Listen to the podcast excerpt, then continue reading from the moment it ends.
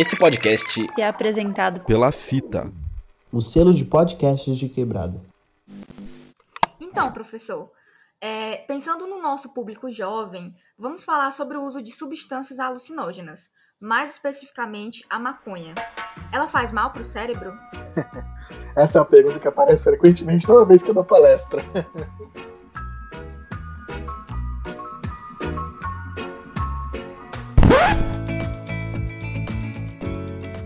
Olá, jovens, tudo bem com vocês? Aqui é o Lusca e para começar o episódio de hoje, queria perguntar o que você pensa quando escuta a palavra neurociência.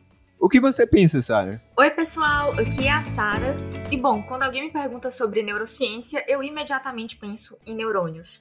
Simples assim. Sara, eu sempre penso em cérebros. E falando em cérebros, hoje a gente está com cara da neurociência que se formou em física na Universidade de Campinas, trabalhou no Massachusetts General Hospital e foi pesquisador associado da Universidade de Pensilvânia. Durante grande parte de sua carreira, ele trabalhou em áreas relacionadas com a neurociência. E atualmente ele é professor da Unicamp, onde fundou o Laboratório de Óptica Biomédica. Eu posso dizer que é um professor e orientador sensível e incrível. E não é porque é meu orientador. Ele é o Rickson Mesquita. Professor, por favor, fala aí quem é você na fila do RU.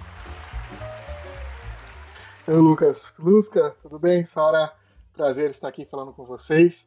É... Bom, acho que você já falou tudo que precisava ser dito, né? Então, é, de fato, é, eu, eu, eu, sou um cara professor da Unicamp hoje, que gosto muito de fazer pesquisa, particularmente em neurociência.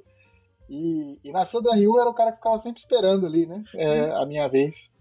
É, que eu ia muito, até antes da pandemia, eu ia muito mesmo, depois de professor. Tava sempre lá, né? No seu tempo as filas aqui eram grandes também? Ah, sempre foram, viu?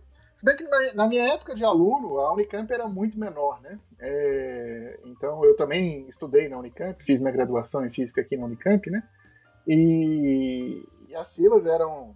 É, é, a, quantidade de alunos era muito menor, né? A Unicamp, acho que como todo o processo universitário brasileiro, expandiu muito desde 2006, né?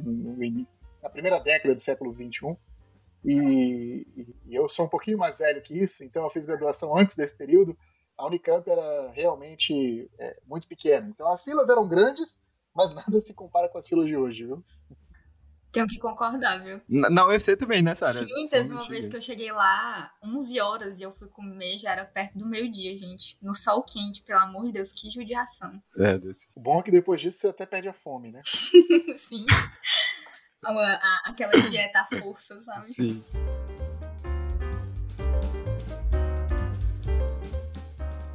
Opa, antes de dar continuidade ao episódio, queria saber se você já acompanha nossas redes sociais. No Insta, estamos como arroba Universo de Lusca, e no Facebook também. No Twitter é arroba Universo de Lusca, sem o O no início. Sigam lá. Para enviar perguntas, sugestões e críticas, basta escrever um e-mail para o universodelusca.gmail.com. Caso queira ir nas nossas DMs, também lemos tudo por lá. Agora, aproveite o episódio. Hoje a gente vai falar de neurociência, mas como todo mundo sabe que sou um tanto prolixo, vamos falar um pouco de How I Met Your Mother.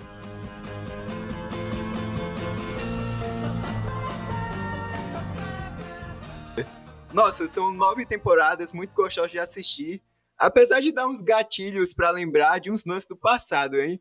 Professor, você torcia pelo casal Robin e Ted? Ah, vou te falar que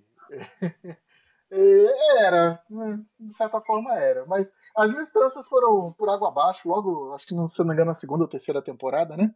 Porque quando ele começa a contar a história, ele fala, né? É, pra sua tia, Robin. Então eu sabia que o final não era com a tia.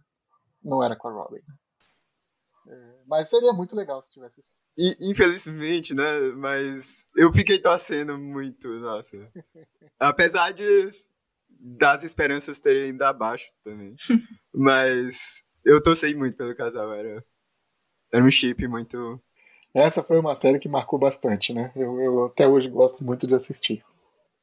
Eu gosto de séries desse tipo, né? É... Então, enfim, desde a época de Friends. Eu aprendi inglês com Friends. É, How I Met Your Mother eu acho que é uma versão um pouco mais atual, né? É, é, de Friends. Então, esse tipo de coisa é muito legal, muito bacana.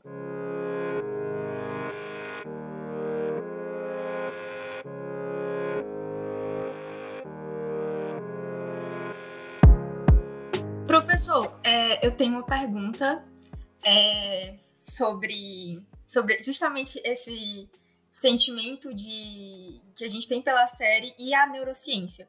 Porque, assim, é, nós costumamos a nos apegar muito com os personagens da série quando a gente está assistindo há um bom tempo, né?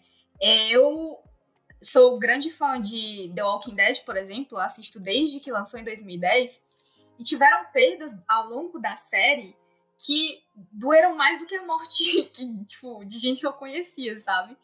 E aí eu queria entender o porquê que a gente, mesmo não convivendo é, e nem e sabendo que aquele personagem é fictício, o porquê que a gente cria esse apego, sabe? E quando ele morre, a gente sente tanto essa perda e o, como o nosso cérebro se comporta diante disso, sabe? Como a neurociência explicaria isso?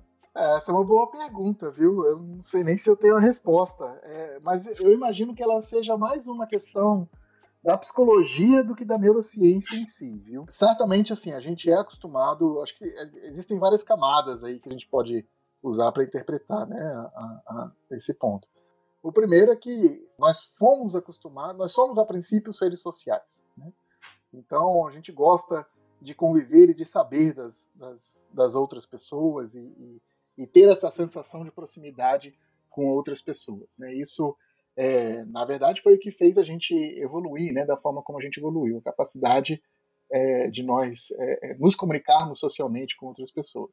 Então, acho que já tem essa primeira questão, né, de uma empatia com outras pessoas. E geralmente você tende a, a, a, a se né, tornar próximo, não no sentido físico, né, mas a se aproximar, a ter uma empatia maior com personagens que geralmente você é, se reconhece, pelo menos em parte, né? Você pode pegar até desde né, as novelas e tudo mais. Muitas vezes as pessoas não se não se empatia, não têm aquela empatia com, com o, o, bandido, aquele cara que é o, o, mais malvado da série, por aí vai. Você sempre vai tender a, a, a ter empatia por outras pessoas que é, vai variar de pessoa para pessoa, né? Geralmente pessoas engraçadas gostam de ter empatia com aquele cara que é mais engraçado na série, coisas desse tipo. É, então acho que é uma questão mais de, de, de, fato de você se reconhecer e se espelhar um pouquinho na outra pessoa, né? É, acho que esse é um, é um, primeiro ponto, né? E o segundo ponto, aí eu acho que talvez possa ter um pouquinho é, é de neurociência comportamental, que é uma questão de que nós, ao mesmo tempo, não fomos tratados, nós não gostamos muito de mudanças, né? E particularmente mudanças bruscas é, nós não fomos treinados e, e, e para assim, a gente é treinado para se adaptar a mudanças, né? Mas quanto mais brusca essa mudança, é, maior é uma ruptura, né? Com hábitos e, e, e, coisas que a gente acaba desenvolvendo e que o nosso cérebro acaba aprendendo. É, eu acho que, enfim, uma partida assim, né? Uma morte ou uma saída da série, você sabe que você não vai ver mais é uma mudança muito brusca, né? Então acho que geralmente é, eu acho que é menos até um comportamento de neurociência em si, mas um reflexo, né, psicológico herdado aí dos nossos genes de, de, de tentar é, evitar mudanças bruscas, né?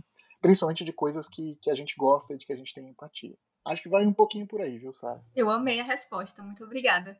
E ainda falando um pouco sobre How I Met Your Mother, uh, a gente sabe que a primeira temporada foi lançada em 2005, que é o ano em que o senhor estava começando o doutorado, né, professor? Isso. Mas a pergunta ainda não é sobre o doutorado. A gente quer saber lá do início, na sua graduação em física, se o senhor tinha ideia de que ia passar grande parte da sua vida trabalhando com neurofísica e neuroimagem. não. é, não, não tinha a menor ideia e eu, eu, sabia o que eu queria e eu sabia o que eu não queria, né? Em 2005 eu tinha 23 anos, antes disso, né? É, 17 ou 18 anos. Dificilmente você sabe onde você vai chegar, né? E, e, e, é bom que seja assim, eu acho, porque te dá a liberdade de experimentar coisas e, e procurar coisas que você nem sabe que existiam, né? É, e a universidade, eu acho que é, é, é, um pouco desse período também, né? Você chega muitas vezes com sonhos e por aí vai. É um período que você está descobrindo o mundo, né? Você, você, começa a descobrir coisas que você nem imagina que existiam. Né? É, geralmente até o, o, o, ensino médio, né? Você acaba estudando, a grande maioria das pessoas acaba estudando ali dentro né, do seu, da sua cidade, do seu bairro, né? Então, de certa forma, você está dentro de uma bolha ali, né? De pessoas que falam como você, têm as mesmas gírias que você e, e, coisas desse tipo, né? A universidade ela tem essa capacidade de reunir pessoas de diferentes lugares, né? Que tiveram diferentes culturas, que tiveram, cresceram de diferentes formas, com diferentes visões de mundo.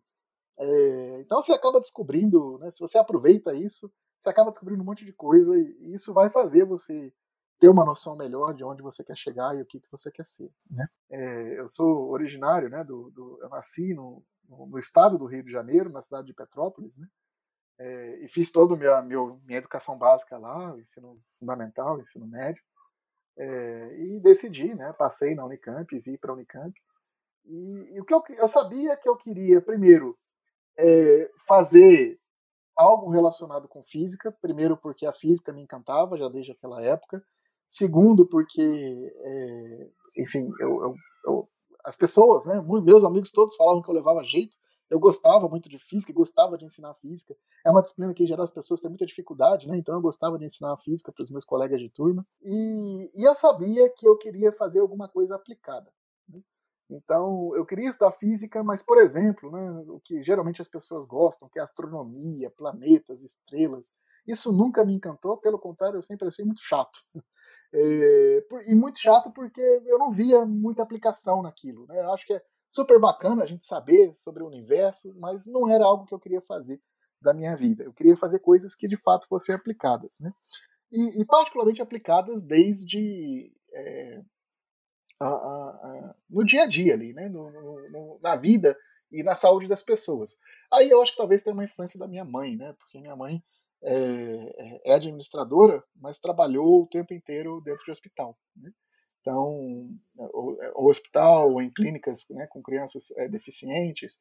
Então, a minha vida inteira, né, quando eu quando estava no ensino até o ensino médio, é, eu cresci muito rodeado desse desse ambiente hospitalar e, e porque eu ia muitas vezes, né, no trabalho dela e, e, e via né, essas coisas. Então, foi sempre algo que me chamou muita atenção, né? Então, sempre, sempre tentei fazer coisas é, de física, né? Porque era, era o que eu gostava de fazer, era o que me animava a estudar, eu adorava os assuntos. É, coisas mais é, é aplicadas e, e, ao mesmo tempo, é, coisas que fossem aplicadas na saúde. E logo no meu segundo semestre, eu né, tive a oportunidade ou a sorte de conhecer é, um, um, professor, né, que ele era professor aposentado da Unicamp, a esposa dele era professora da Unicamp lá na medicina, ele era físico, a professora dele, eh, a mulher dele, né, era médica, e eu tive a sorte de conhecer é, o, o, casal, né, primeiro por ele, depois, depois pela, pela esposa, e ele, na verdade, largou, ele se aposentou e foi trabalhar com lasers, né? E ela era médica e usava os lasers para estudar, enfim, coisas específicas, é, é, tratamentos alternativos de câncer naquela época, né?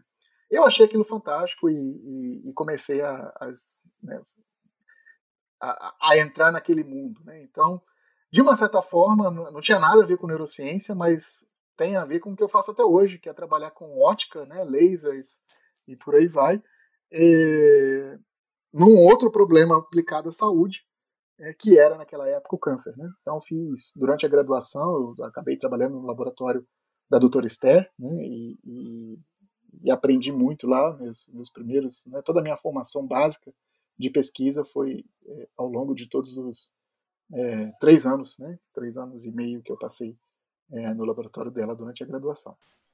É, depois disso, eu tive que. Já vou contar minha história inteira, viu, Sá? Fica à vontade, você vai. É, mas enfim, eu fiz isso na graduação, então não, não, tinha nada com neurociência, mas tinha a ver com, com luz, ótica, lasers e, e, e área da saúde. Depois, quando eu terminei a graduação em física, naquela época o Instituto de Física ainda era, no Brasil de uma forma genérica, mas particularmente o Instituto de Física da Unicamp, ele era um instituto muito técnico e muito conservador, né? não, não, existia pesquisas interdisciplinares e particularmente é, nada na área da saúde. Assim, né?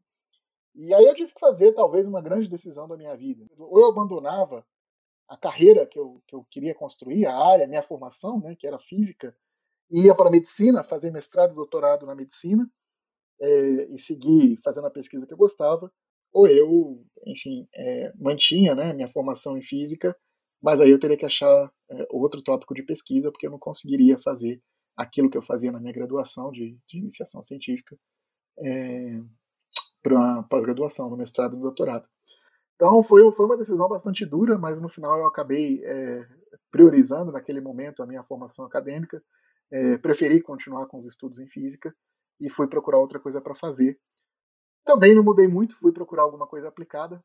É, e aí a, a, coisa mais próxima de biologia com, com aplicações né, no Instituto de Física naquela época era um laboratório que, fazia, que usava os efeitos, né, que usava luz e, e, e som, né, numa técnica chamada fotoacústica, para estudar o desenvolvimento de plantas.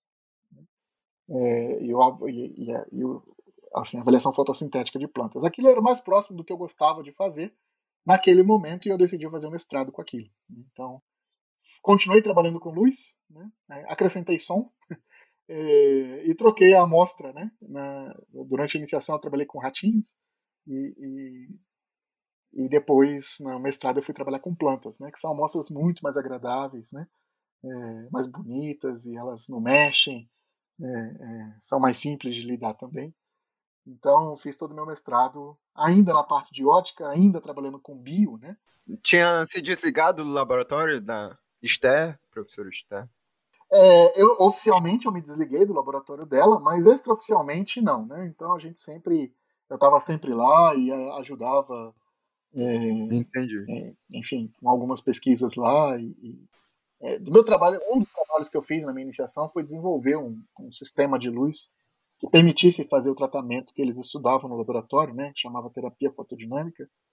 E então, enfim, durante muito tempo é, o sistema que eu construí foi utilizado lá no laboratório é, do Dr. Estéreo, então vira e mexe eu estava sempre utilizando lá. É, eu ia sempre lá e até hoje eu tenho uma, uma lembrança muito grande, uma proximidade muito grande, inclusive com técnicos que, né, do laboratório, que me ajudaram muito lá no início e, e até hoje a gente tem contato, né? Então, enfim, a gente não desliguei completamente, né? Mas é, oficialmente eu já não era mais aluno de lá. Né? E eram na Unicamp esses laboratórios todos? Tudo, isso. Toda a minha formação, na verdade, graduação e pós-graduação foi na Unicamp. Uhum. Então, é, a minha graduação foi em física, é, durante esse período eu fiz iniciação científica lá na medicina, depois meu mestrado é, foi, foi na física e meu uhum. doutorado também. Então, no doutorado, já em 2005, é, aí a gente, a física já, já começou a pensar em projetos mais interdisciplinares e particularmente tem, tinha um professor, é, tem, né, ele ainda é vivo, mas é aposentado hoje, é o professor Roberto Covolan, é, que começou a, a, trabalhar com neuro, é, neuroimagem, né? então utilizar ressonância magnética para enxergar, visualizar a atividade cerebral. E, e naquela época que ele estava acabando de começar, ele, ele me convidou para trabalhar no laboratório dele. E, e, eu topei, fui fazer o doutorado lá e não me arrependo. E desde então eu estou trabalhando com, com neurociência. Né? Nossa, que história. Tem uns pontos que eu até me identifico no início, assim, quando eu entrei na Unicamp. Na verdade, antes de entrar na Unicamp, eu tinha uma decisão a fazer que era qual graduação fazer, sabe? Eu tinha muito interesse por duas coisas. Era física, muito interesse por física, e medicina. Eu também gostava muito de astronomia, só que astronomia. Uh, eu não queria fazer astronomia, não. assim, desculpa, Vinícius. O Vinícius é outro co-host daqui, ele trabalha muito com astronomia, mas é, física parece que era algo que, uh, que eu era mais apaixonado. E medicina também, assim, parecia que tinham desafios, assim, para resolver, sabe? E e quando eu entrei, aí, pelas vagas olímpicas, a Unicamp me deu uma vaga lá, e eu, eu fui pra Unicamp pra física. E quando eu entrei, eu peguei uma disciplina com, com o professor, e, e assim, ainda não tinha ideia de como a física poderia estar tá ligada à área de ciências médicas. E aí você, você eu vi no seu Lattes que você tinha trabalhado com neurociência, algo assim, e perguntei, você tinha falado, eh, explicado sua pesquisa. Nossa, eu fiquei apaixonado quando você explicou sua pesquisa. E...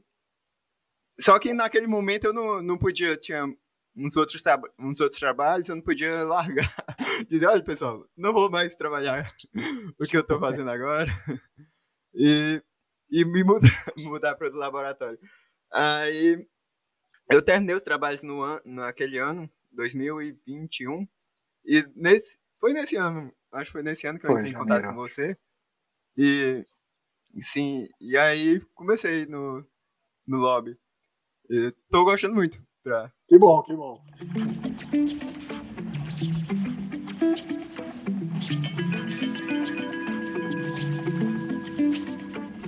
Falando de outro físico e neurocientista, o Mariano Sigma, ele escreveu um livro chamado A Vida Secreta da Mente e menciona que a gente ainda não sabe muito sobre a máquina que nos comanda, o cérebro. Professor, certo que a gente não sabe muito, mas afinal, o que a gente sabe sobre essa máquina? Ah, essa pergunta é uma pergunta muito, muito aberta, viu? Eu posso ficar horas aqui respondendo. É, eu acho que isso é verdade para tudo que você faz na vida, né? Tem um ditado bem famoso, né, que diz que feliz é o ignorante, né? Porque ele não sabe que não sabe. É, e eu acho que é um pouco por aí, né? Eu acho que quanto mais você, é, quando você não sabe das coisas, né, você nem sabe o que tem para descobrir. Né? É, a partir do momento que a gente vai aprendendo certas coisas, aí a gente começa a descobrir que existe um universo de coisas que a gente não sabe, porque a gente aprendeu algo. É, e esse é um sentimento muito comum na universidade, né? É um período que você entra, você começa a aprender um monte de coisa e no final depois você tem a sensação de que você não sabe nada, né? Eu vejo muita gente ao final da graduação, eu também é, passei por isso, né? É, o sentimento que você tem é que você não sabe nada, né? É, porque você descobriu tanta coisa, você aprendeu tanta coisa, que agora você sabe que existe muito mais para ser descoberto, né? E que você não sabe. Então, assim, acho que é, o que a gente sabe sobre. E aí, voltando para sua pergunta, o que a gente sabe sobre o cérebro é, ou que a gente não sabe sobre o cérebro tem a ver com o fato de que a gente descobriu muita coisa sobre o cérebro. Né? É, ao longo dos últimos, particularmente aí dos últimos é, 100 anos, né? É, desde o início do século XX, quando a gente descobriu como o cérebro é formado, né? Ramon e Carral é, descobrem é, o neurônio, né? E, e, começam a entender como é que essas coisas são feitas no finalzinho do século XIX. Então a gente descobriu várias coisas nesse sentido. A começar por aí. A gente começou a descobrir que o cérebro é, é formado por células muito específicas, né? chamadas neurônios, né, que são capazes da gente, que, que, é o que de fato, eles têm uma capacidade muito é, única, no, que é de se comunicar, e fazem isso de uma forma muito única, né, através é, de passagens de íons né, para dentro e para fora da célula. É, Hoje a gente já sabe que não só os neurônios existem né, no, no cérebro, existem várias outras células é, que a gente acreditava que dava apoio aos neurônios, estavam né, lá só para ser o garçom né, é, dos neurônios. É, hoje a gente sabe que também isso não é verdade. Então a gente sabe que existem várias outras células que são parte é, importante dessa comunicação cerebral, células da glia, né, astrócitos, os gliócitos e por aí vai. É, elas estão lá e elas fazem parte dessa rede de comunicação cerebral junto com os neurônios é, e são muito importantes. Não estão lá só de apoio. Esse no, no, nível microscópico, essa é uma das coisas que a gente sabe e é uma das coisas fundamentais. Né? Você sabe que tudo acontece lá por causa de um ente muito básico que são os neurônios. Né? É, a gente descobriu isso até antes da gente descobrir os neurônios, né? A gente descobriu e para mim talvez seja a principal, a descoberta mais maravilhosa né, que, eu, que eu vejo em neurociência, que o nosso cérebro é capaz de se modificar. Então, essa, é, isso, no fundo, no fundo, é o que é, dá a vantagem da vida, né? É, de ser como ela é, não só dos seres humanos, mas de outros animais também, né? Outros seres vivos também. Então, o cérebro ser capaz de se modificar é, não é uma estrutura fixa, né? Que você nasce com ele pronto e ele simplesmente é, fica lá e, e, é o mesmo quando você morre, né? Então, você sabe que ele hoje é capaz de, de, de se adaptar ao ambiente, se adaptar é, e aprender né, com, com, com, comportamentos que a gente tem, é, tanto para situações é, trágicas, né, ou situações é, importantes, como, como, por exemplo, é, pessoas que né, têm alguma doença, um AVC, um trauma cerebral e acabam perdendo a capacidade ou de fala ou de, ou de se locomover. Hoje a gente sabe que o cérebro é capaz de, de reaprender esse tipo de coisa. Né? É, a gente sabe que esse mesmo mecanismo é um mecanismo que faz a gente aprender, né? que faz as crianças aprenderem. Né? Todos nós nascemos sem conseguir se equilibrar. Né? E, e, são alguns meses até a gente conseguir se equilibrar, depois outros meses até a gente conseguir engatinhar, e depois mais alguns meses até a gente começar a andar. Né? Então, isso tudo, na verdade, tem a ver com o cérebro aprendendo, né? e as, essas células se rearranjando e se reconectando lá dentro para que, que, que tudo isso aconteça. Né? A gente demora dois anos, mais ou menos, né, para falar, ou um ano para começar a falar as primeiras palavras, é, dois anos para começar a formar frases. Então, enfim, é, isso tudo, na verdade, são coisas que é, a gente vai aprendendo e o cérebro é capaz de se moldar, né? Então, acho que essa, essa para mim, acho que é, talvez a principal beleza que a gente descobriu é, do cérebro. E, enfim, a gente aprendeu várias outras coisas. O cérebro nos tempos sem boletos, né? Pois é, né? Então. É, Gostei. É, é, assim, a gente aprendeu várias, várias, várias coisas sobre o cérebro. Né? A gente aprendeu muito da fisiologia cerebral, é, como que de fato essa comunicação acontece no cérebro. A gente aprendeu que isso gasta muita energia, né, do ponto de vista de física, é, de fisiologia, né? E, e então é um, é um órgão que, que gasta muita energia e que, portanto, é, para você desenvolver o cérebro você precisa é, de consumir, né, muita energia é, para poder gastar, e, enfim. É, enfim, aprendemos, acho que muito, muito. Só que é exatamente isso, assim. Para cada vez, para cada coisa que a gente aprendeu, a gente, é, é isso fez a gente ab abrir, isso abriu, na verdade, mil, centenas, né, de outras perguntas que a gente ainda não sabe, né? mas que a gente não teria feito se a gente não tivesse descoberto algo. Então, enfim, hoje, né, só para ficar alguns exemplos, né, é, eu falei que várias células, né? A gente, os neurônios estão lá, isso é uma coisa que a gente aprendeu já no século XIX. É, enfim, a gente não sabe exatamente os detalhes dessas comunicações, a gente não sabe, até pouco tempo atrás, a gente não sabia nem sequer quantos dessas células, né, quantos neurônios o cérebro humano tinha. É, isso né, só foi é, estimado e respondido né, há, há, poucas décadas aí, né? Por uma pesquisadora brasileira, inclusive, né, um laboratório brasileiro.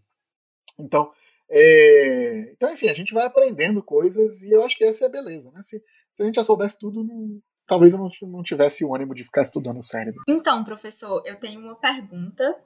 Para mim é uma pergunta assim, que sempre me sempre esteve comigo e é uma coisa que me fascina muito. Uh, existe alguma coisa dentro da neurociência que o senhor acha que o ser humano, uma coisa assim muito incrível, muito extraordinária, que o ser humano possa descobrir sobre o nosso cérebro, mas que ainda está muito longe da gente conseguir chegar nesse ponto?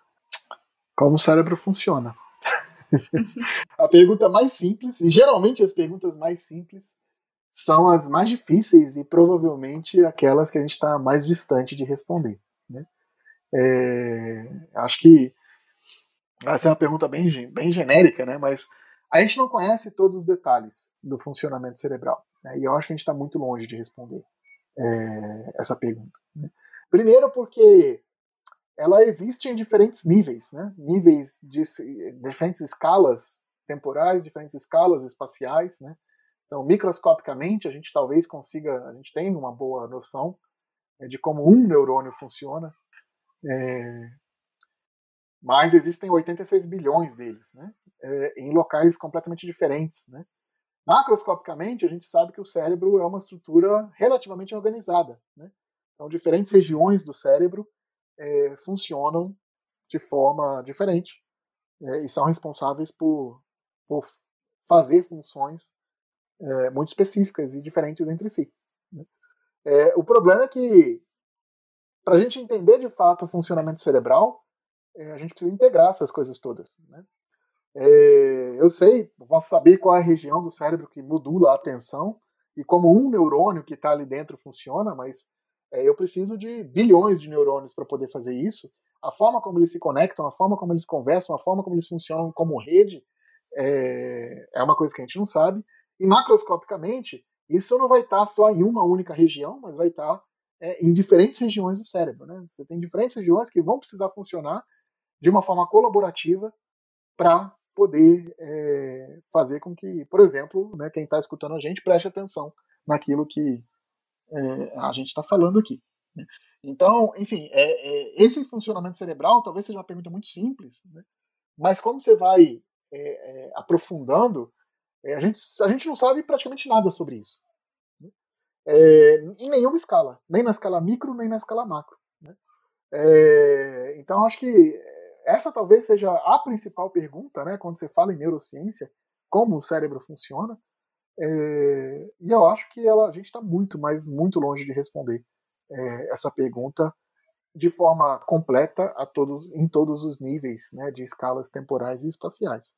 É, uma das coisas que a gente sabe hoje é que o cérebro parece ter características muito específicas, né, que mesmo que a gente saiba o funcionamento de cada um, né, como cada um dos 86 bilhões de neurônios estão conectados, e mesmo que a gente saiba o funcionamento de cada um desses 86, como eles estão conectados e como eles funcionam de forma colaborativa, é, isso talvez não explique como a gente é, tem tarefa, como a gente realiza tarefas cognitivas, como prestar atenção, como ler, como, enfim, ter sentimentos específicos, né? É, porque o que a gente sabe é que o cérebro tem essa característica de que ele é mais a forma, a, a nossa resposta, né? Ela é mais do que simplesmente a soma dos entes mais básicos. Né? Então, mesmo que eu saiba o funcionamento de todos os neurônios, integre todos os funcionamentos de todos os neurônios, isso não necessariamente vai, vai dar uma resposta que é alguma habilidade cognitiva que a gente tem, a capacidade de memória específica que a gente tem, por exemplo. Né? É, vários sistemas da natureza têm essa característica. Né? Mesmo que você saiba o funcionamento de, de cada um dos elementos, né? é, quando eu junto todos eles, é, a resposta, o resultado final, é muito maior do que simplesmente o funcionamento de cada elemento separadamente. Né? É, sistemas que têm essa característica são o que a gente chama de sistemas complexos, e o cérebro é um dos sistemas complexos que a gente tem, né? é, que a gente estuda. Então, enfim, é, e, e, aí, né, é, é, isso está relacionado com essa pergunta do funcionamento também. Né? Então, enfim, eu acho que existem é, muitas perguntas que a gente não sabe, talvez aquela que a gente esteja mais longe seja a mais simples e a mais básica de todas, que é como ele funciona em todos os níveis, né? Este podcast é um projeto de extensão do Instituto Federal de Educação, Ciência e Tecnologia do Ceará.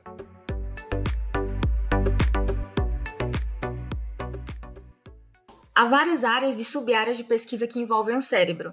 Há neurofísica, neuroimagem, neurobiologia, dentre várias outras.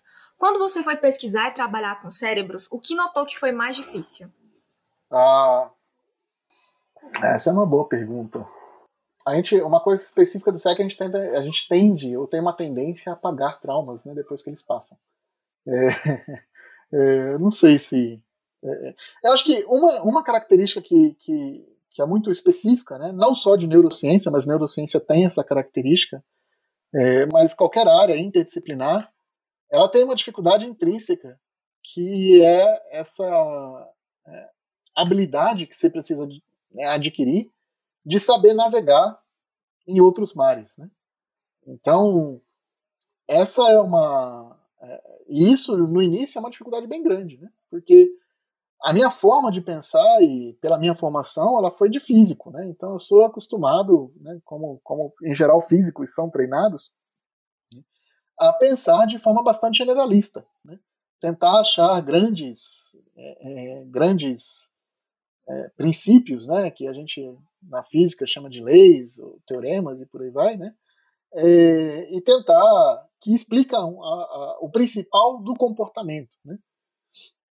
biologia se faz de uma forma totalmente diferente, com, uma, com um treinamento completamente diferente. Né? O biólogo é treinado a explicar é, os detalhes do comportamento. Né?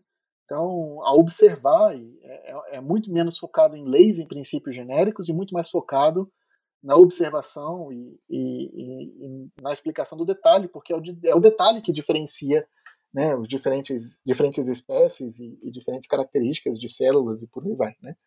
Então, é, é, são formas completamente diferentes de pensar, é, e, e, a hora que você vai para áreas que são interdisciplinares, é, isso é, é, um choque, né?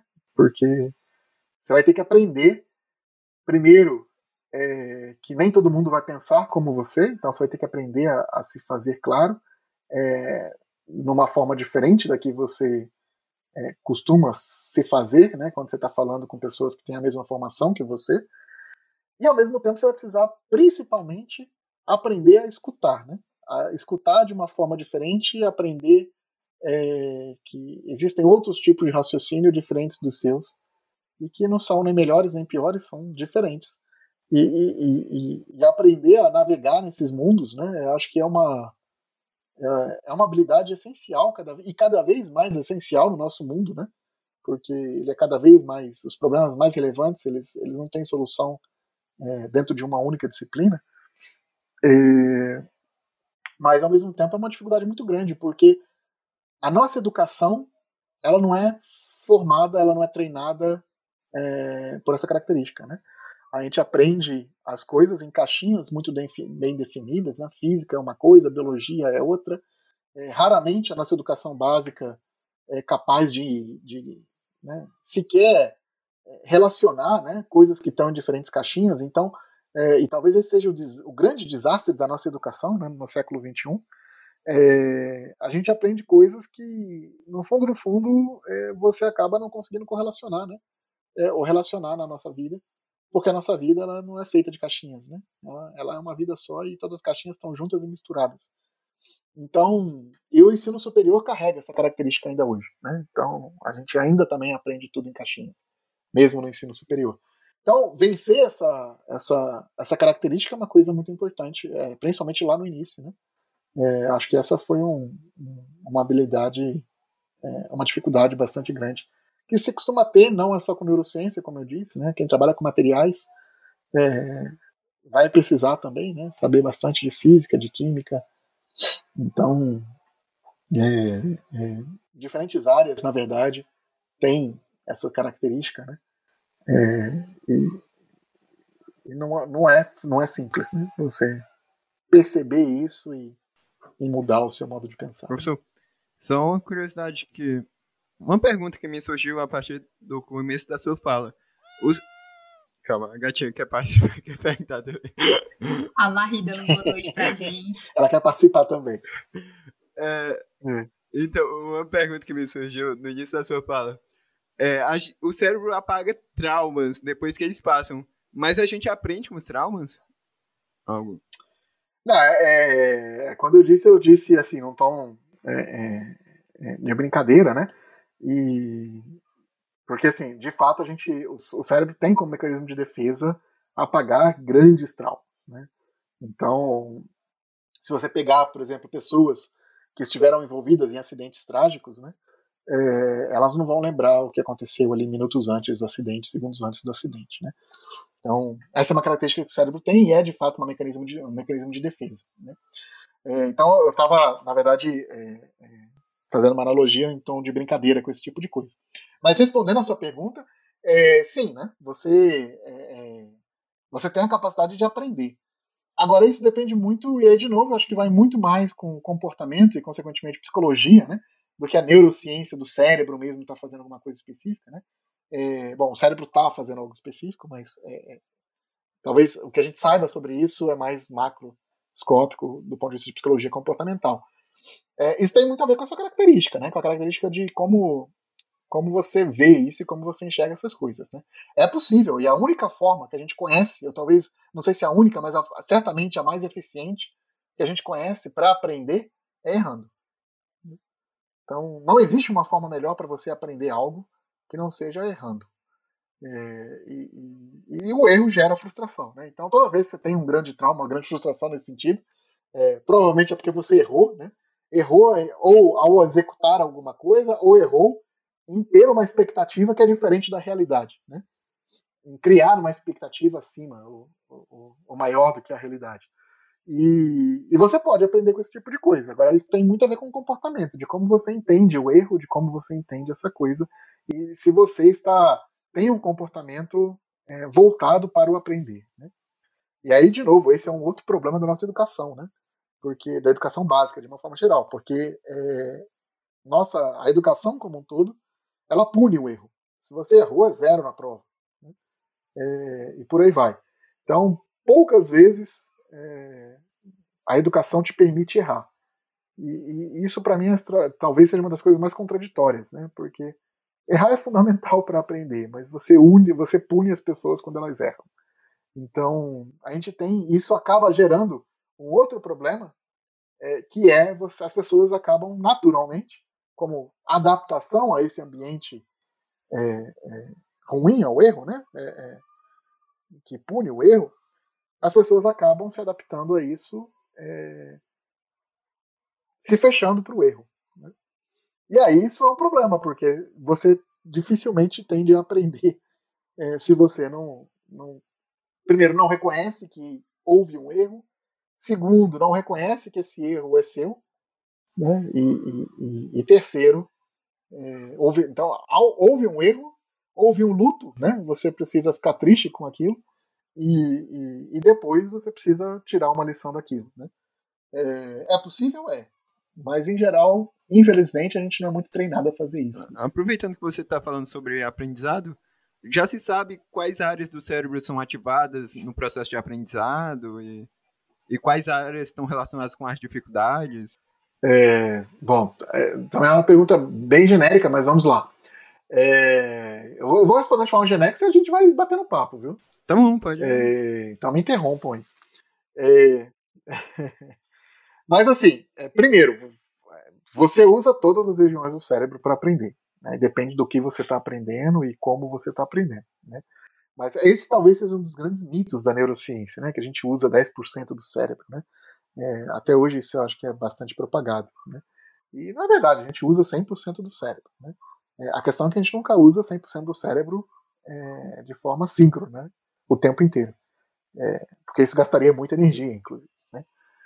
Então, é, mas a gente usa o cérebro inteiro. Então, é, todas as áreas que você tem no cérebro elas são importantes para o aprendizado e diferentes tipos de aprendizado vão demandar mais de uma área ou de outra. Então, o ponto central, na verdade, é, não é nem qual é a área que você está usando, mas como, na verdade, o nosso cérebro é capaz de integrar é, diferentes áreas é, ou até mesmo diferentes regiões da mesma área cerebral para aprender algo né, e treinar e, e, e se tornar bom em algo. Né? Então a gente acaba usando diferentes, é, é, diferentes regiões do cérebro ao mesmo tempo. Né? E, e o, o, não aprender, é, ele passa. Aí eu acho que tem vários níveis de não aprendizado, né? É, níveis, por exemplo, de distúrbios mesmo, né? distúrbios de aprendizado. Então, é, a gente sabe hoje, se sabe muito, por exemplo, sobre dislexia, descalculia, né? essa capacidade, ou, ou, é um distúrbio mesmo, né? É, é cerebral, que o cérebro tem de não processar cálculos matemáticos ou de não processar é, linguagem. Né? Então, isso se sabe, aí há regiões específicas que de, aí de fato há regiões específicas que são relacionadas em geral com a linguagem ou com o processamento da linguagem e pessoas que, por exemplo, têm dislexia é, têm, têm problemas né, do ponto de vista de conexão dessas diferentes regiões. Então a gente conhece alguma coisa, mas não é algo assim de que ó, existe uma região do cérebro que é responsável pelo nosso aprendizado e, e enfim, quando essa, né, essa região não está ali ou não está ativada, você não está aprendendo, né? O então, aprendizado ele acontece em toda a região do cérebro. Se você tá se o que você está aprendendo, por exemplo, é a dançar ou é a jogar futebol, fazer qualquer esporte, né? É, isso exige uma coordenação motora muito grande. Então há uma região motora do cérebro, né? É, é que, que, acaba sendo bastante é, utilizada naquela região. Se o que você está aprendendo é algo mais acadêmico, que exige né, memória e memorização, então há uma outra região do cérebro que provavelmente vai ser mais executada, mas é, é, ela não é única, né? Você precisa da integração dessas coisas. Então, para você aprender algo que você precisa memorizar, você precisa ler essa coisa, né? Então, é, você precisa ter ali diferentes conexões entre, entre diferentes regiões cerebrais para poder fazer esse aprendizado. E o aprendizado em si ele está mais relacionado com é, a forma como os neurônios dessas diferentes regiões se conectam né, é, entre si. Então, eu mencionei que a gente tem né, 86 bilhões de neurônios, é, mas cada neurônio se conecta com dezenas e até centenas é, é, é, de outros neurônios. Né? Então você tem da ordem de 10 elevado a 15 é, conexões. Né? Então esse é um número espantoso. Né? São da ordem de quadrilhões. Né? Centenas de quadrilhões. Nossa, né? Nesse papo eu estou criando. Eu acho que eu estou criando algumas é. conexões de neurônios, porque eu estou aprendendo algumas coisas. Ah, certamente, a gente vai. Tudo que, todas as experiências que a gente passa, né? Elas são, elas são fundamentais para que a gente é, aprenda coisas e, e, e, consequentemente, crie conexões. Né? A grande questão é que criar conexões é um passo, e é o primeiro passo. Não é o último, né? Porque de alguma forma você precisa manter essas conexões ativas. Então, é, por isso que treinar é importante. Né? É, criar a conexão é o primeiro passo para você aprender alguma coisa. É, manter essa conexão ativa e, e é, um, é, um, é um passo para que de fato isso seja aprendido.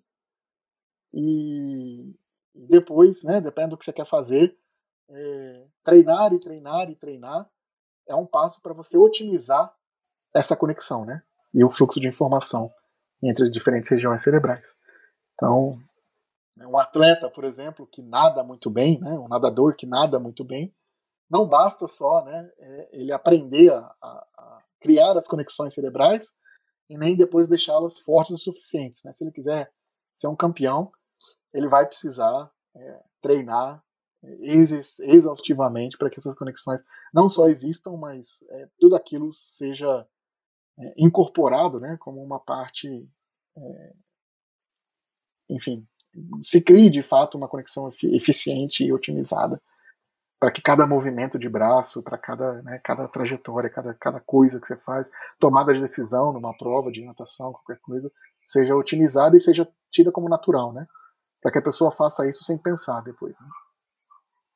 Seja uma rodovia, né, que nem você dirigir, fazer né, o mesmo caminho né, da sua casa para a universidade, por exemplo, né?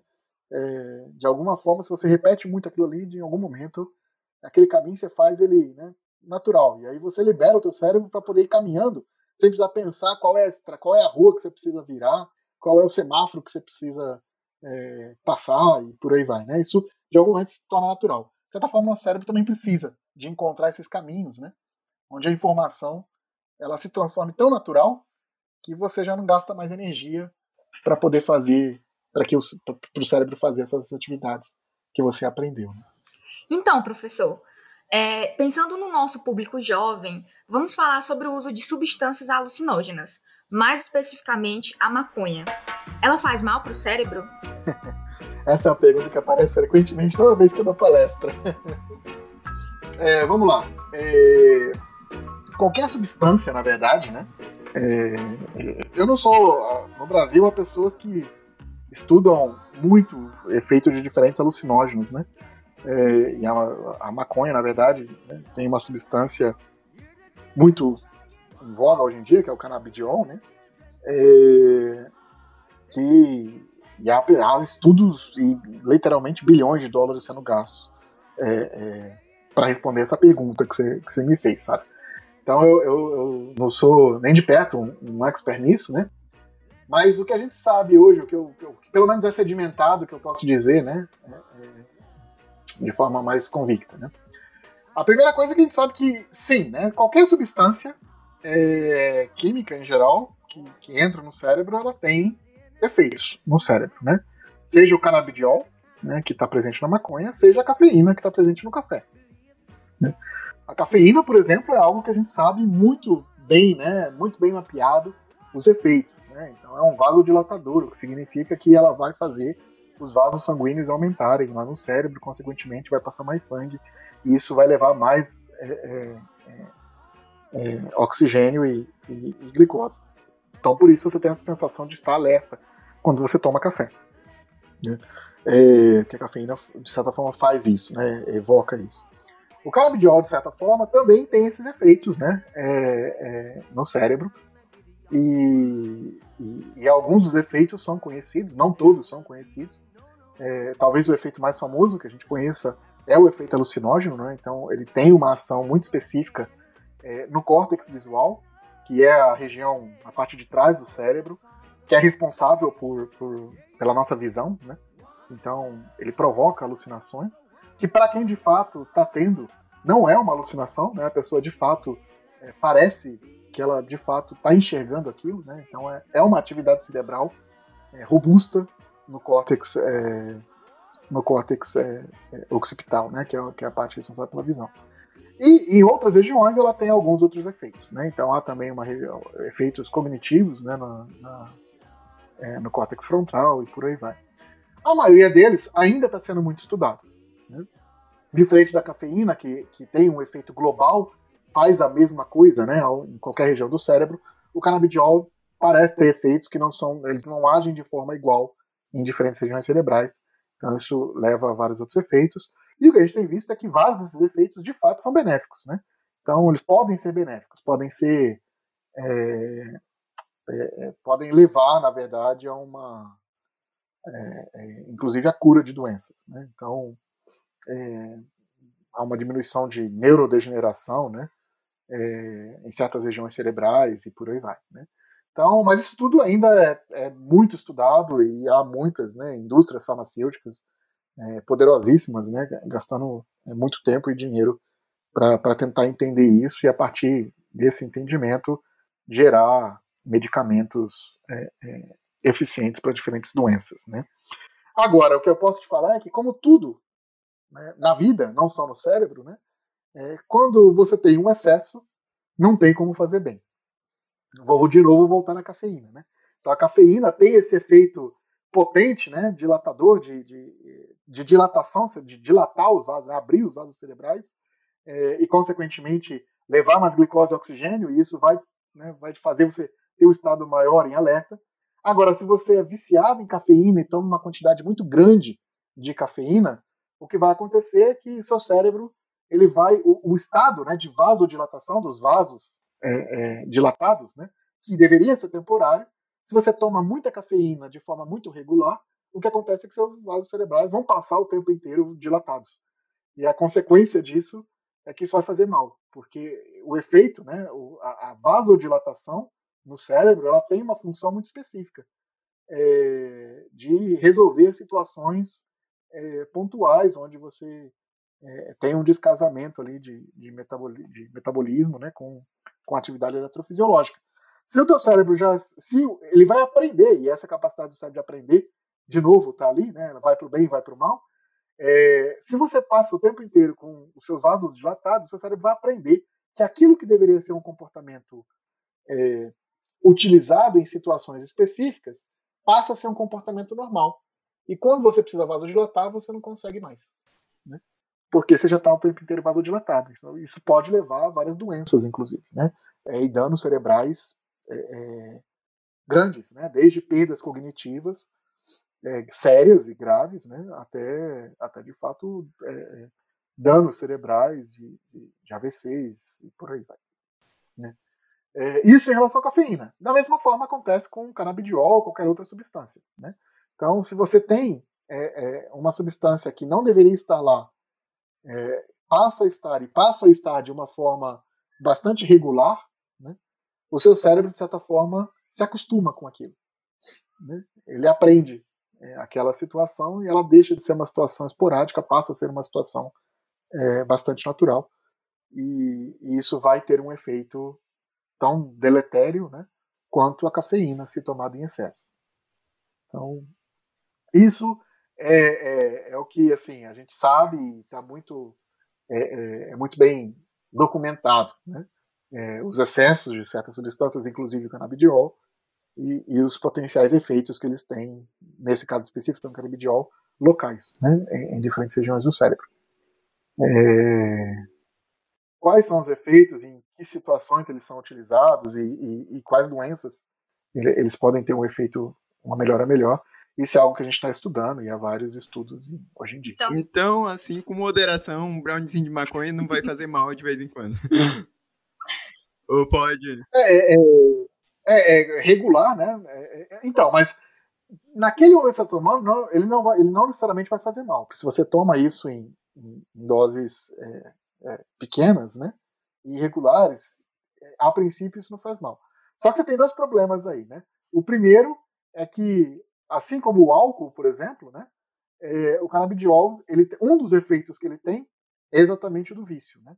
É, é a liberação de neurotransmissores é, específicos, né, que estão relacionados com prazer. E, e, isso é o que acaba levando, é, é o primeiro passo para uma dependência, né? Então, esse efeito ele existe, né? E é um efeito ruim. É, assim como também existe no efeito do álcool. Né?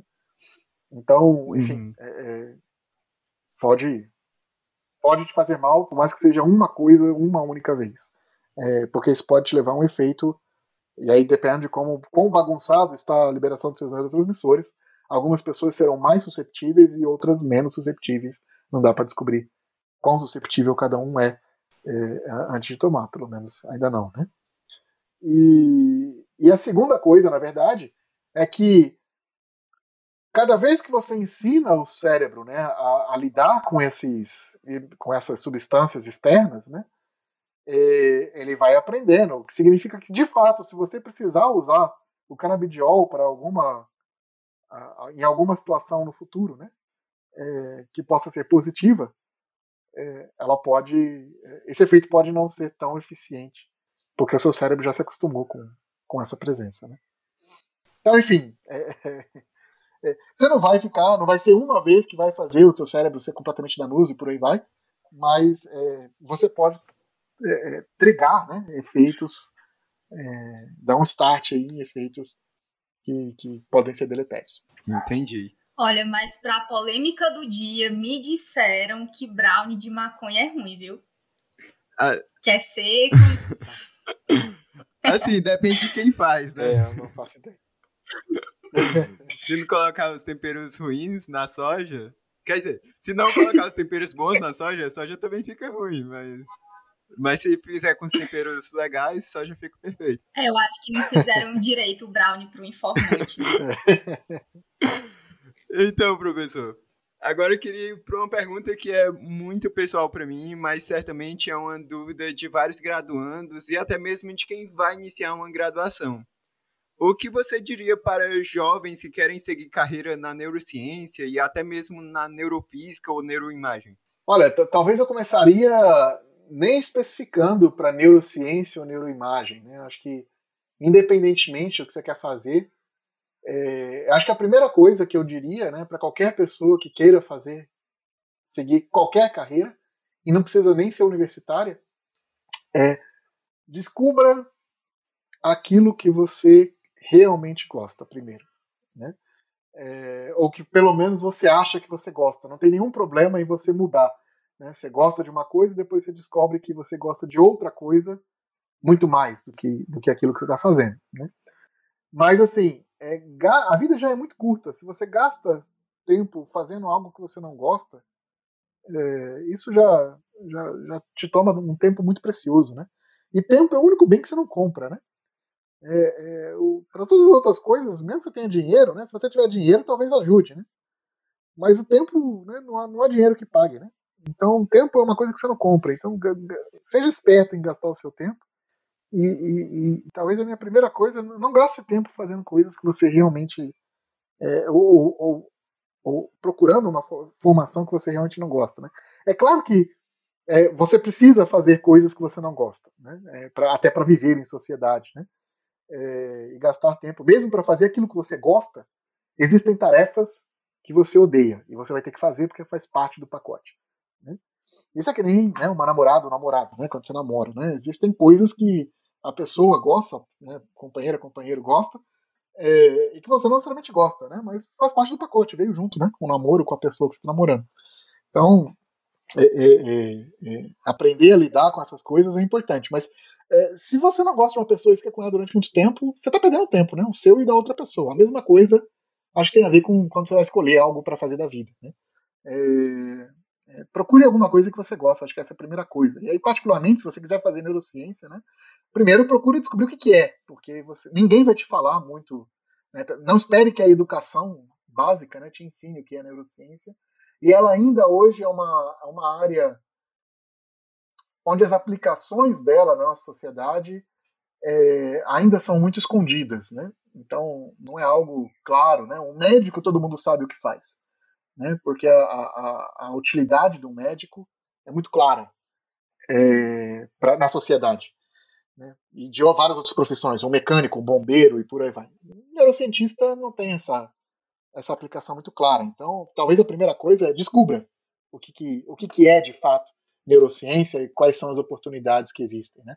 Depois, é, descubra se é isso realmente algo que te encanta, né? E aí existem duas formas de você fazer isso. Né? A primeira delas é de fato lendo para ter uma noção se é algo que, que parece fazer sentido, que vale a pena investir tempo, né? Quando você está conhecendo lá a sua namorada, namorado, é, você não conhece muito sobre a pessoa, mas de algum momento você tem o teu instinto ali e uma primeira impressão, né? Uma primeira conversa, um primeiro contato, se você vai tomar uma decisão ali se é algo que vale a pena você investir mais tempo, né? E continuar conversando ou não.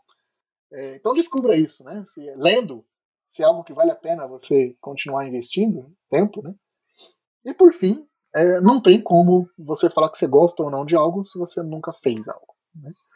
Então, é, então no fundo, no fundo, talvez é, é a experiência, né, ter o contato prático é, é fundamental para você saber se você gosta ou não. Então, eu acho que essa, e, e de novo, não particularizo para neurociência, né? Mas é, é, qualquer coisa que você queira fazer na vida, é, pelo menos do ponto de vista profissional, né?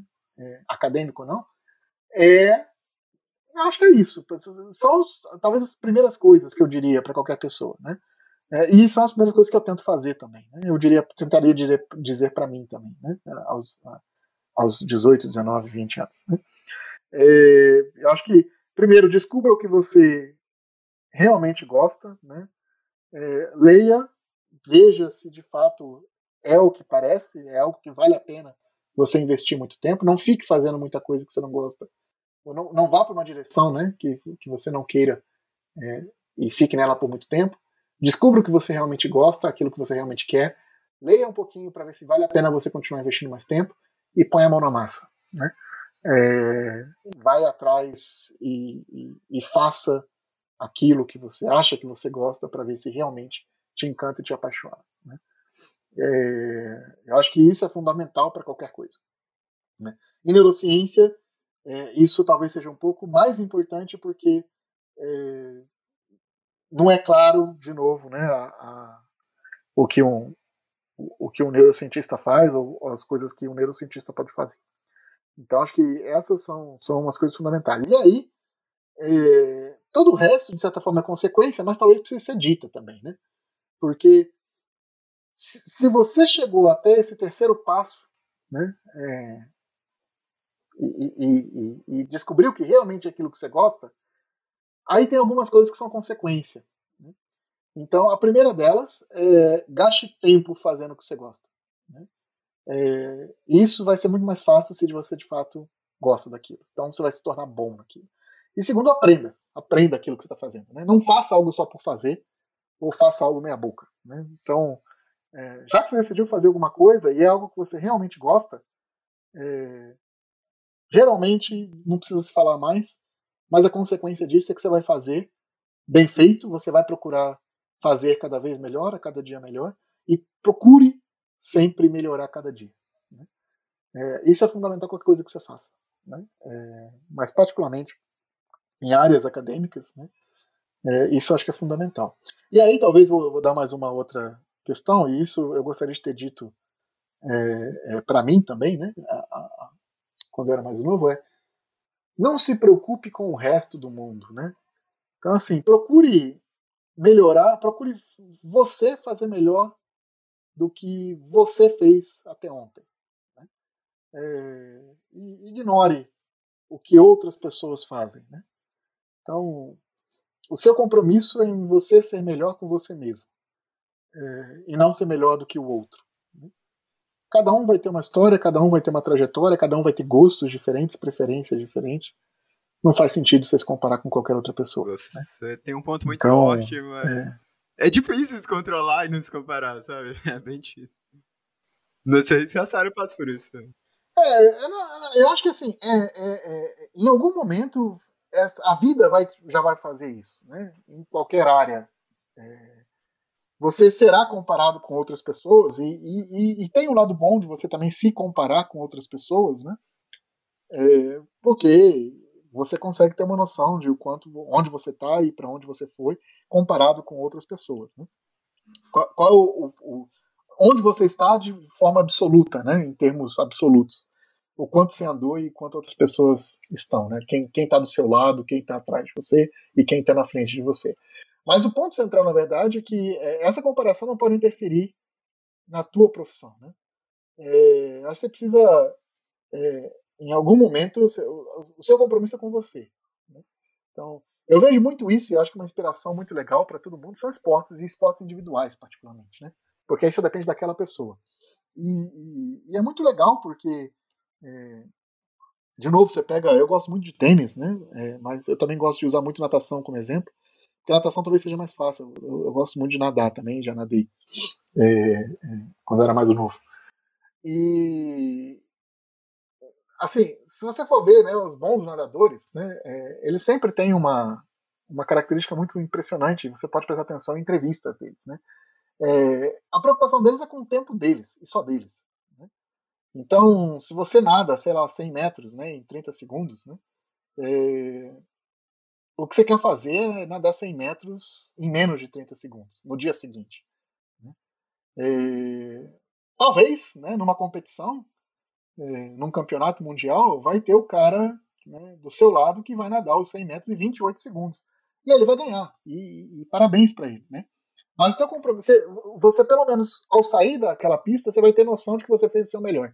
Né? E eu acho que isso, na verdade, é o que é mais importante na vida. Né? Você ter a tua consciência tranquila de que você você está gastando tempo de uma forma que você curta, né? É, fazendo o que você gosta e fazendo o seu melhor. Isso é o máximo que você pode esperar, né? O resto é consequência e, e, e, e não necessariamente, é, enfim, você vai ter a medalha de ouro, né? É, mas se você fez o seu melhor, você vai dormir tranquilo. Né? Pelo menos é a forma como eu vejo. Tá vendo, Sara? Porque eu digo que ele é incrível. Eu percebi. Facilmente seria o tipo de professor que eu chego para pedir conselho. que ele é pesquisador físico e conselheiro, meus amores.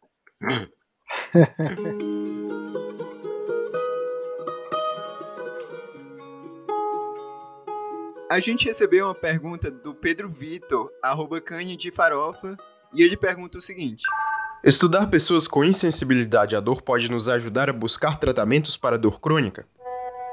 Pode. Pode. É, mas dor é uma das, das, das, das habilidades, né, ou, da, ou dos sentimentos, das, dentro das coisas que a gente sente, né?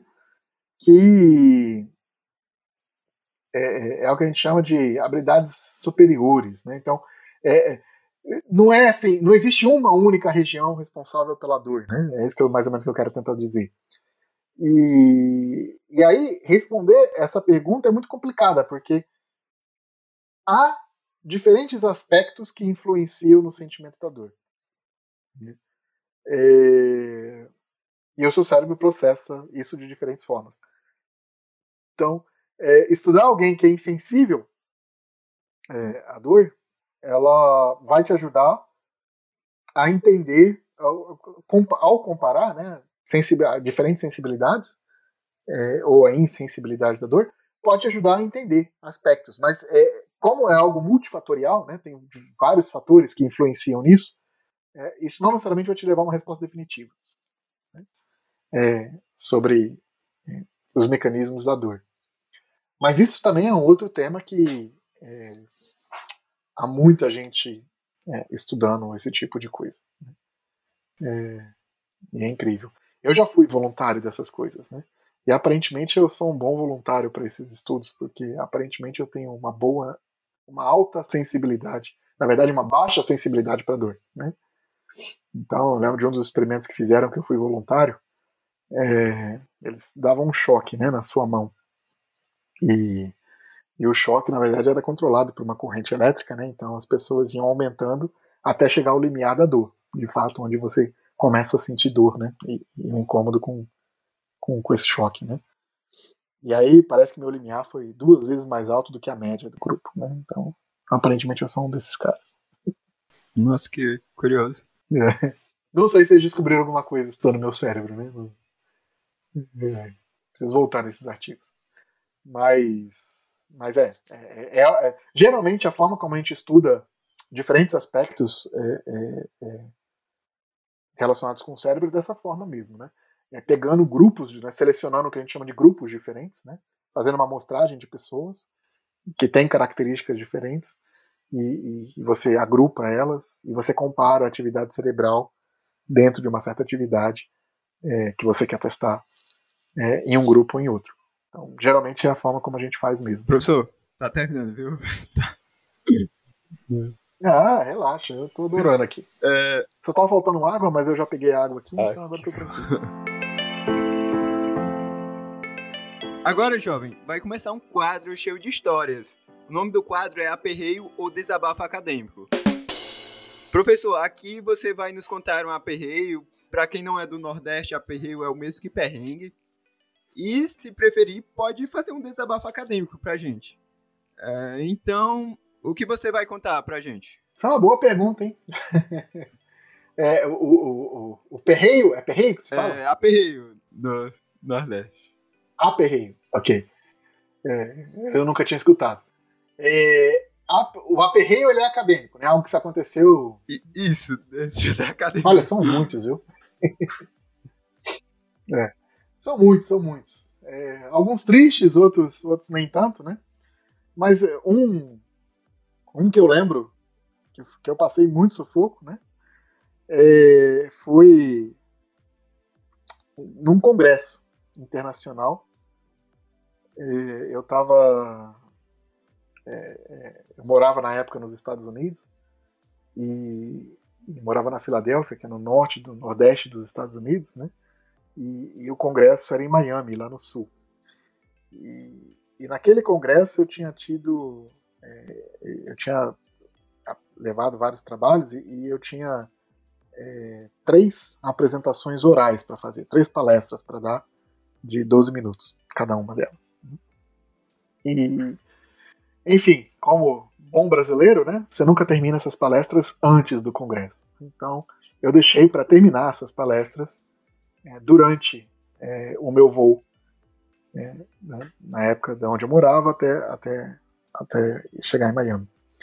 E é mais ou menos umas 3 horas de voo. Então eu falei, bom, programei, são três palestras, mais ou menos umas 3 horas de voo, 12 minutos cada palestra. Eu já tinha na minha cabeça o que, que eu ia falar em cada uma delas. Então, uma hora né, é, para cada palestra, eu mato tudo isso no voo. E chegando lá, eu vou curtir Miami, né? Eu vou curtir o congresso e quando o congresso, né, na ausência das palestras, ou quando né, terminava o dia, eu ia curtir Miami, né, a noite de Miami todo mundo fala. Como todo bom congressista, né? Como todo bom congressista. Né? É, então foi isso que, que, que, era meu plano, né? E, e, e assim, ele funcionou perfeitamente, né? É, eu lembro que quando eu estava é, é para terminar a minha última palestra, o último slide da minha última palestra, né? É, a, a aeromoça falou: Senhoras e senhores, né, estamos nos aproximando do aeroporto, então, por favor, é, enfim, tudo aquilo que se fala no, no, avião, né? Coloque as poltronas em linha reta, tire tudo. E, e foi quando eu terminei o último slide da minha última palestra. Falei, olha, na hora certa. Né? Aí fiz isso, né? É, salvei o arquivo, fechei o computador, coloquei o computador dentro da mochila e, enfim, né? É, cheguei no aeroporto e tudo mais. Depois dali eu fui pro hotel. É, tranquilo e tudo mais. Quando eu cheguei no hotel, à noite já, eu fui ligar o computador para fazer alguma coisa e o computador não ligou.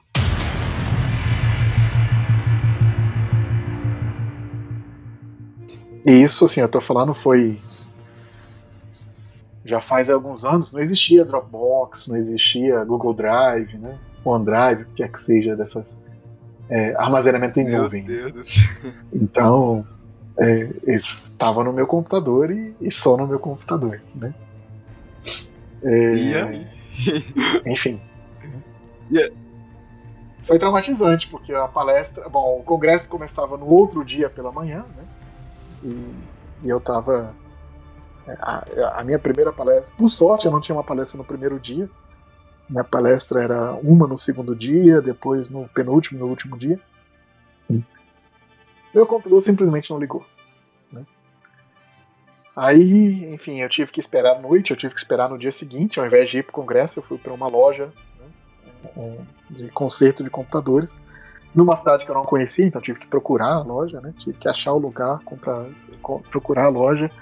É, e o cara virou e falou assim: Olha, isso vai demorar pelo menos três dias para você conseguir reaver. Eu falei: Não, eu preciso disso para amanhã. Falei, Não, não tem como fazer. Aí eu procurei outra loja, a outra loja também falou a mesma coisa. Aí eu falei, bom, não, acho que não, não, não tem mais o que fazer. E aí, por sorte, eu tinha um colega no congresso. E, e a- era uma colega, na verdade. Ela falou, não, eu te empresto meu computador, faz a palestra de novo, começa do zero. Né? Só que o problema é o seguinte, naquela época não existia Dropbox. Ou qualquer outra eh, coisa de nuvem. Então eu não tinha nem os gráficos, né? para recriar as palestras e tudo mais e tal. né? Aí, por sorte, é, muitos naquela época se usava muito e-mail para trocar é, informação, né? Então é, você mandava fotos, né, de, de gráficos para pessoas que trabalhavam contigo é, por e-mail e tudo mais. Então, resumindo, o meu congresso foi passando todo, literalmente todas as noites do congresso é, no quarto do hotel, é, com um computador emprestado, né, é, e buscando no meu e-mail, por sorte existia o, o Gmail, né, funcionava com busca, e, e, e por sorte eu consegui é, achar pelo menos, sei lá, 80% dos gráficos que eu tinha é, planejado para apresentar, e, e recriei a palestra, as três palestras ao longo do congresso com o computador emprestado. Esse foi talvez um dos maiores traumas que eu aprendi, viu? É, quando eu cheguei é, de volta para Filadélfia, onde eu, onde eu morava naquela época, a primeira coisa que eu fiz foi buscar formas de, de armazenar coisas online. Né? Porque pendrive não cabia, né? Pendrive, naquela época os pendrives eram muito pequenos, né, de, de espaço, então não dava para guardar tudo, não eram. Existiam é, é, hard drives, né, HDs para guardar a coisa, mas você não levava né, seus HDs com você para o congresso. Né? E aí foi onde eu descobri, alguns meses depois, que existia, ou alguém, né, é, inventou o Dropbox, que foi o primeiro que pelo menos eu tive notícia. E, e paguei com, com a maior alegria do mundo para nunca mais ter que passar por isso. Né? E desde então, eu, esse trauma também moldou o meu comportamento. Né? É, hoje, qualquer coisa que eu faço, eu salvo em pelo menos duas áreas diferentes e não trabalho com nada no meu computador, tudo sempre na nuvem.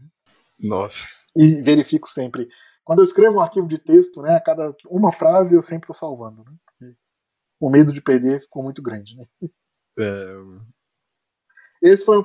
Não sei se foi o maior, mas foi um perrengue imenso que eu, que eu passei e foi o primeiro que me veio à cabeça. Imagina. É, assim, como, como todo universitário deixando pra fazer as coisas de última hora, se eu passasse por um negócio desse, meu Deus.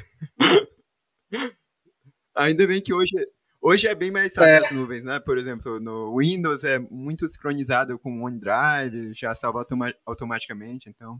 Isso, isso. É. É, assim, voltaram retrospectivamente, né? Se, se isso tivesse acontecido nos dias de hoje, né? É, eu ainda teria perdido toda a palestra, né? Porque eu estaria no computador. Bom, se bem que hoje os, os aviões têm, têm internet, né? Mas é, ainda não é muito comum, né? Então, é, Talvez eu ainda tivesse perdido toda a palestra por não, não ter sincronizado na nuvem, porque eu fiz no avião, né? Mas pelo menos eu ia ter meu computador, ou, ou todos os dados, né? É, em algum lugar que eu conseguiria recuperar e recriar a palestra. Né? Não teria me tomado um congresso inteiro, e eu passei um congresso inteiro em Miami sem ter olhado pra cara da praia. que, que decepcionante. Foi de 100 a 0 muito rápido. Foi. E me lembrou uma história, não sei se foi em Friends que o. o um personagem lá, eu esqueci o nome do cara, que ele era acadêmico e ia para um congresso e perdeu as, as coisas. Do... É, é, Friends tinha, né? Era o Ross. É o Ross, exatamente. E... É. Eu não lembro dele ter perdido. Pelo menos o episódio que ele perdeu algo eu não lembro. Mas é, o Ross era um figuraça. Era o, o Ross. Era... Eu aprendi inglês, você sabe que eu aprendi inglês com essa série, né? O pessoal menciona muito que ajuda bastante a, a, aprender inglês a série Friends. Inclusive, a maioria dos canais que falam sobre intercâmbio recomendam para quem está aprendendo inglês. Foi. E na verdade eu descobri que alguém foi. Né? Existem várias formas de ganhar dinheiro, né? O ser humano é incrível nisso, né? É, e recentemente, fuçando no Instagram, veio uma propaganda, né? De um curso de inglês que ensina inglês via Friends. Né? É, então alguém teve o trabalho de quebrar toda, toda a série, né? Em palavras, em frases por frases, para repetir frases. É, parece até muito interessante. Eu até fiquei com vontade de, de testar, viu? É, mas é, é uma. Eu, eu, em algum momento, peguei umas férias, né? Então passei assim. Eu já gostava de assistir, mas nunca tinha assistido de forma organizada, né? E naquela época é, era funcionar tudo com DVD, né? Então eu comprei o, o, os DVDs, a coleção completa de DVDs. E, e, e assim, fiz um intensivo de uma semana. Né? Me ajudou bastante. Assisti três vezes, né? Uma só com áudio, outra só com a legenda. Então, foi, foi bem legal. Vou até pegar de dica, porque eu vou, vou assistir. Eu nunca assisti Friends. Eu, só, eu me sinto um ser humano solitário, porque eu sou a única pessoa que eu conheço que não assistiu Friends. Ah, é muito legal. Eu recomendo fortemente. É para praticar o inglês, principalmente, para universitário. É, você, tá pode, você pode usar isso como desculpa, né? Mas eu te entendo, viu, Sara? Porque é, talvez eu seja o único físico na face da Terra que não assistiu Star Trek. Como assim? É, tá vendo? Aí, ó. Ai, mas eu faço parte desse grupo Gente, também, professor. eu Não, só não, vejo não tá tão só. Ah, tá vendo? na UFC o povo da física usa só blusa relacionada a Star Trek. É, não, em qualquer lugar. Todas as pessoas conhecem, né? Fazem os sinais, eu não faço a mínima ideia, nem dos personagens. Lá, lá pelo final do curso tem uma cadeira que a gente assiste esse- essas séries. Você pulou essa cadeira? Eu devo ter pulado essa cadeira, porque. é, não, eu nunca assisti. né? Assim, assisti um episódio ou outro, né? Sei quem é o Spock, mas. Mas, assim, nunca assisti a série. Star Wars já assistiu. Vamos. Não sou viciado. Ah, esse aí eu. Assim, já assisti é, e adoro, sou, sou fã. é, mas eu assisti os seis primeiros, né? Agora eu sei que tem até o nono, né? E- mas eu assisti os três primeiros, né? É, são, eu sou apaixonado por aqueles três primeiros, né? É, o Império Contra-Ataca, então, é fantástico. Né? É, que é o quinto. E, e aí depois eu assisti no cinema o, o, o, o 1, 2 e o 3. Mas vou te falar que eu não assisti o 7, o 8 e o 9. Bom, pessoal, é nesse clima leve falando sobre Star Trek e outras séries nerds que nós terminamos aqui mais um episódio da terceira temporada do podcast Universo de Lusca. É, muito obrigada ao professor Rickson por ter se disponibilizado para gravar com a gente e foi realmente uma honra poder gravar mais um episódio com vocês. Olha, também foi uma honra pra mim gravar com um professor. A gente sempre se vê toda semana. E, nossa, descobrir esses aperreios, descobrir muito sobre a vida acadêmica dele foi inspiração pra mim. E agora, pra encerrarmos, professor, você pode fazer suas considerações Claro. finais? Ah, então, eu primeiro queria agradecer né, é, a você, Lusca, pelo convite, a Sara, pelo bate-papo. Né? É, a gente tá com vaga aberta, viu, Sara? Então, a gente acha uma forma de fazer essas coisas acontecer. Né? É, então, assim, acho que é, foi super gostoso, super bacana. É, eu já conhecia o universo de Lusca por causa do Lusca. Né? É, então, participar foi, foi bem legal, bem gostoso. Acho que é, eu gostei bastante do papo que a gente teve, das conversas. E, e espero que o pessoal goste aí também, né? No, no podcast. É, acho que foi bacana. Então, agradecer aí, é, principalmente a vocês, por, pelo convite, né? E, e, enfim, pela conversa que foi muito bacana. E você tem redes sociais ou redes sociais do seu laboratório, alguma coisa que queira divulgar aí? Pra... Tenho, bom, é, a gente tá, as redes sociais, a gente tem uma rede social, é, a gente trabalha muito com site, né, então os, o site do laboratório, a gente tem duas versões, né, uma versão um pouco mais acadêmica em inglês, né, que é lightforbrain.com, né, e uma versão é, que a gente está tentando transformar em algum momento, é, provavelmente no, dentro do próximo mês, a, a, nova versão do site deve, deve ir para o ar, início, início de agosto provavelmente, que é a luzecerebro.com. Então a ideia, na verdade, é, é, ser um site com informações de comunicação científica, né, um pouquinho de divulgação, um pouco menos acadêmico em português para as pessoas. Então recomendo aí. Mas só acessem ele depois do meio de agosto, tá? Que até lá é, a gente está em reforma, então o site que está lá é a versão antiga e que, como a gente está construindo um novo, ele está, o que está lá atualmente está desatualizado. Tá?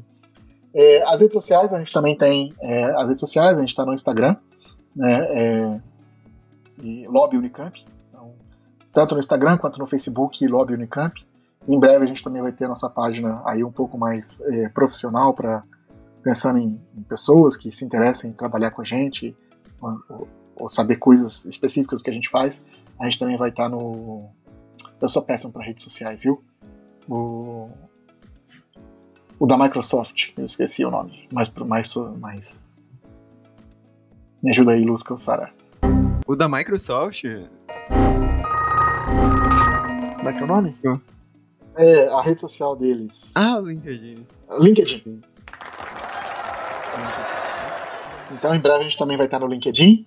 É, mas atualmente, hoje, a gente. Grande parte que a gente faz está no Instagram, no Facebook nos dois casos, Lobby Unicamp, né? Lobby de Laboratório de Ótica Biomédica, então Lobby Unicamp. A gente também tem um site no Twitter, que hoje ainda é pouco utilizado, também Lobby Unicamp, e, e as redes sociais em inglês Light for Brain e em português Luz e Cérebro. Legal. Pois, tchau, tchau. Tchau, professor, foi uma honra. Tchau, tchau.